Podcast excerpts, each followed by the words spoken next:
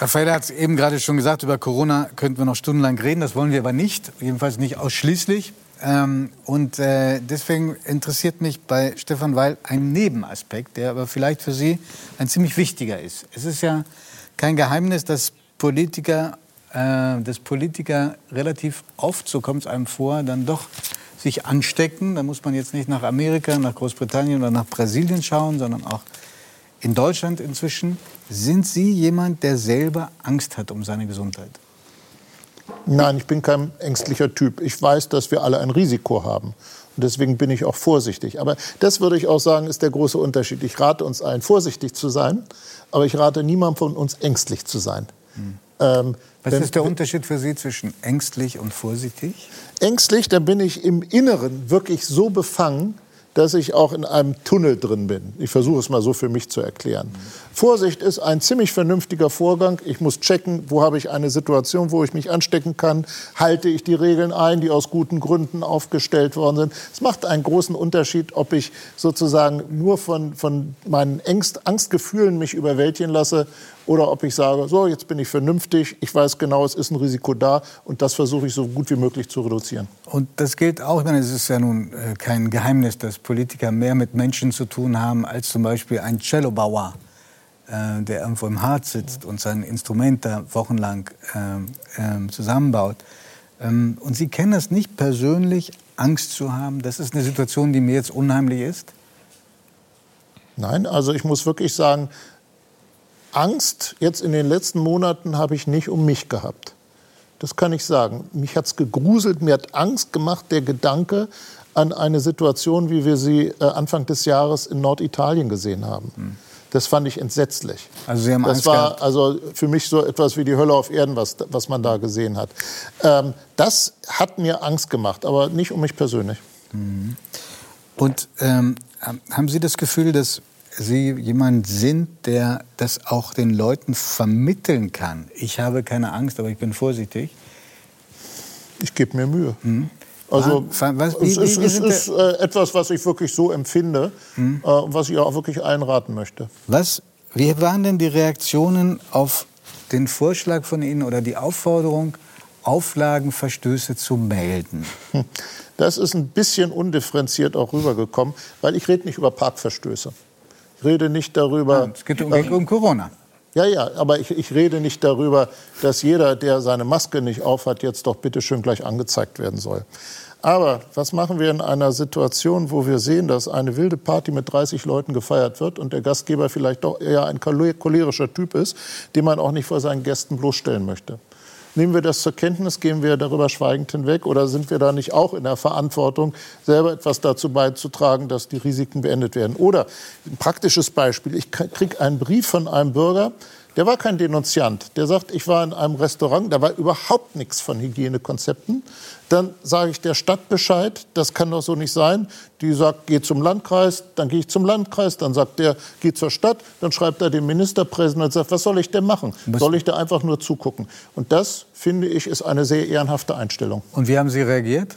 Ich habe äh, dafür gesorgt, dass über dem Landkreis dem äh, der Herr eine Rückmeldung bekommen hat. Und ich gehe davon aus, dass sich auch der Landkreis das ist untersucht worden. Und wie waren die Reaktionen der Bürger auf diesen Aufruf? Meldet Auflagenverstöße? Nochmal, Aufruf war es nicht, weil am Ende muss es naja, jeder selber eine Empfehlung, wissen. Eine Empfehlung. Ja, das muss, was ich gesagt habe, es muss jeder selber ja. wissen. Aber wie, wie wir haben auch eine Verantwortung, wenn wir etwas tun. Wir haben auch eine Verantwortung, wenn wir etwas nicht tun in einer solchen Situation. Das ich und die Reaktion war sehr gemischt. Die einen fanden es völlig richtig und die anderen fanden es völlig falsch. Mhm. Wie würden Sie es denn sehen? Äh, ich bin auch manchmal wahnsinnig wütend, wenn ich sehe, wie Leute ähm, äh, sich und ein, überhaupt nicht drum scheren, was sie äh, mit anderen, wie sie anderen aussetzen. Ich finde es auch ein bisschen schwierig, dass so eine Demokratie ist ja eigentlich der Schutz von Minderheiten vor der Mehrheit. Das macht eine gute Demokratie aus.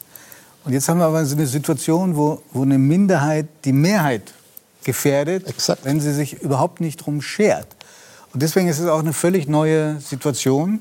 Also ich habe in mir schon auch schon den, den kleinen, äh, die kleine Bürgerwehr, würde Judith vielleicht sagen, die kleine Bürgerwehr gespürt.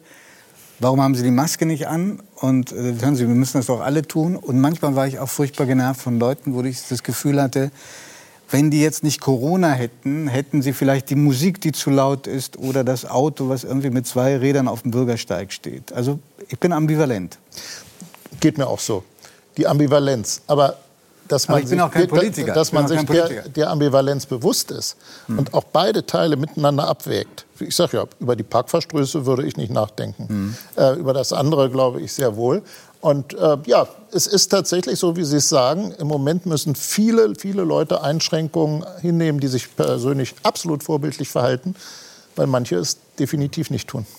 Herr Weil, ich- vielleicht kann ich Sie ja dazu verführen, einen Satz zu sagen, der nicht staatstragend ist. Der, aber die Frage ist relativ politisch. Hängt ein bisschen von der Frage ab. Ich versuche es mal ähm, nicht so staatstragend zu formulieren. Wir alle schauen jetzt immer gebannt auf die Treffen der Ministerpräsidenten mit der Kanzlerin. Und, ähm, und das Interessante ist, diese Sitzungen dauern ir irre lange. Aber während der Sitzung erfahren wir schon aus den Sitzungen, was passiert. Haben Sie da so mit der Zeit so Leute, die Sie im Verdacht haben, dass die besonders gerne Sachen rauspusten? Ja, der, der Kreis der Verdächtigen ist da. Er ist allerdings groß genug, damit man nicht weiß, wer es ist. Also Politik, Politiker, Politiker sind ja doch typischerweise eher extrovertierte Menschen. Und viele davon. Sind Sie das auch? Ja, ich glaube, in dem Kreis bin ich einer der Introvertierteren. Kommt mir jedenfalls selber so. Also diese niedersächsische Grundgelassenheit. ähm, und es gibt vielfach auch eine ganz enge Verwobenheit mit Medien. Ich glaube, gerade in dem Fall ist es einfach grundfalsch. Richtig grundfalsch. Ich habe mich auch richtig drüber geärgert. Ja, Sie haben ja auch gesprochen von den Vollpfosten. Ja. Und Da würde ich zum Beispiel sagen, das finde ich eine gelungene Formulierung. Ja, schönen Dank. Ich wollte sie allerdings jetzt nicht ständig verwenden.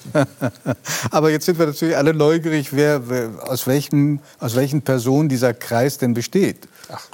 Das Ist das, Parteipoli ist das übergreifend, parteipolitisch übergreifend? Nein. Äh, Ja, das, das ist übergreifend.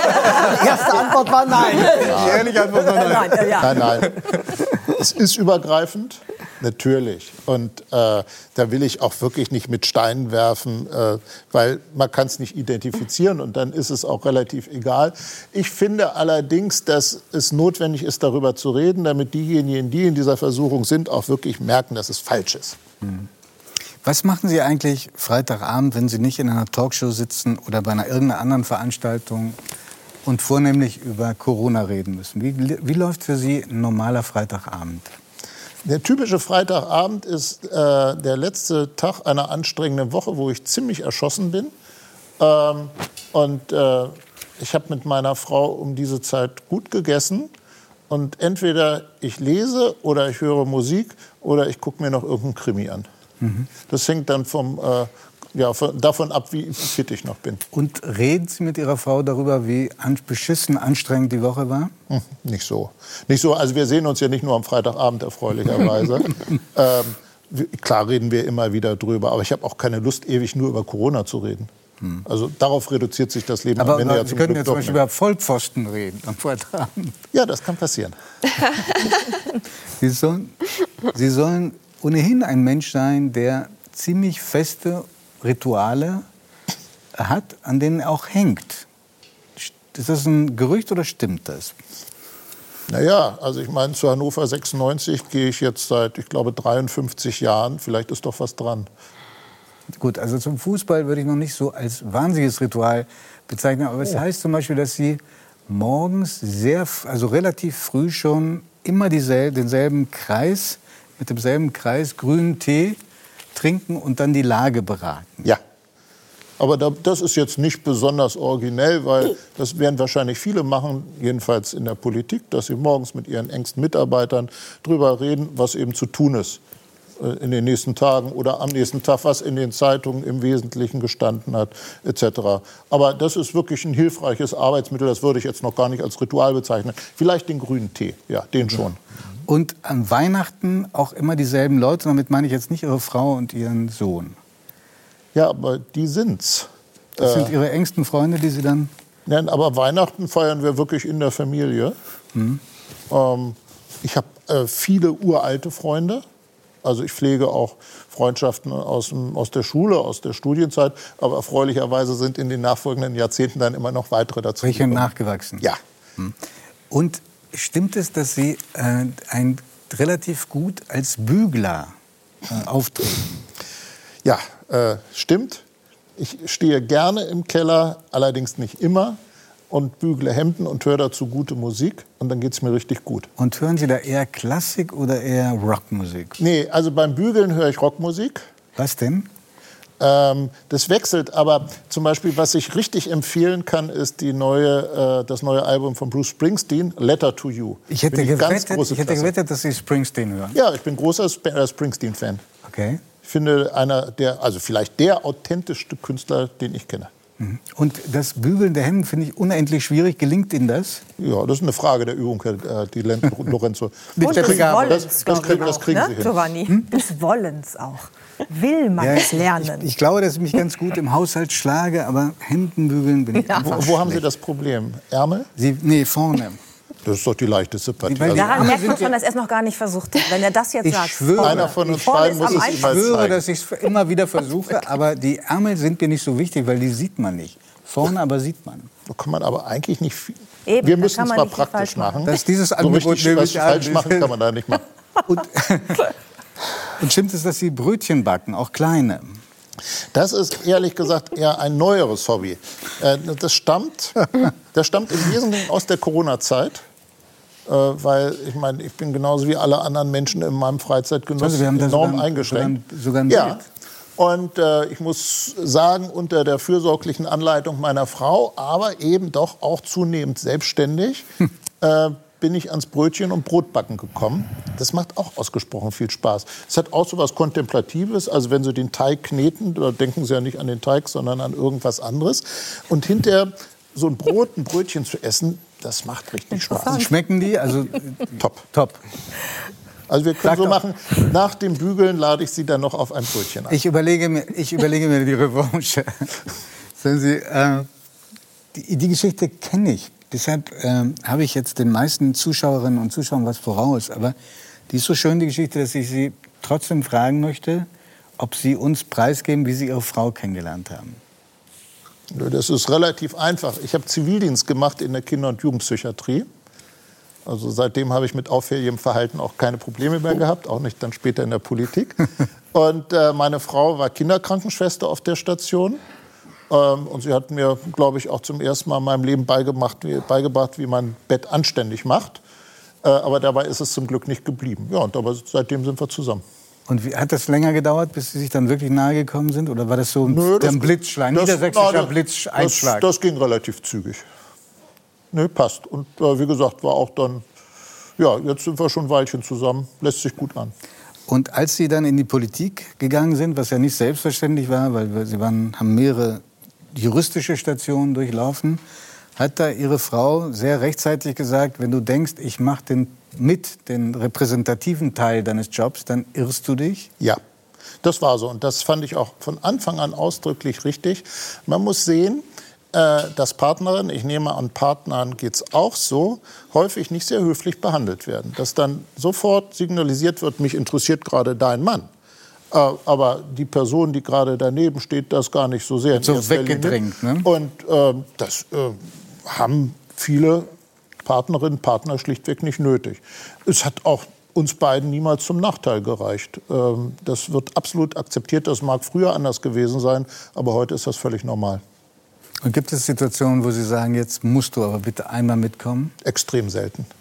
Es gibt ganz extrem seltene Ausnahmen. Also wenn der Tag der deutschen Einheit in Hannover gefeiert wird und alle Verfassungsorgane sind da, dann, dann bitte ich darum und dann ist meine Frau auch so nett mit mir, dass, dass sie mitkommt. Aber ansonsten finde ich, das ist ganz und gar ihre Sache. Sie kommt gerne mal zu Kulturevents mit, wenn es die gibt. Ähm, aber ansonsten haben wir das ziemlich klar geklärt. Es gibt äh, mehrere Dinge, die Sie mit Dirk Grossmann verbindet. Ähm, eine, die mich ganz besonders interessiert, die hebe ich mir auf. Jetzt baue ich einen kleinen Cliffhanger an für das Gespräch mit Dirk Grossmann. Hoffe aber sehr, dass Sie sich das einschalten.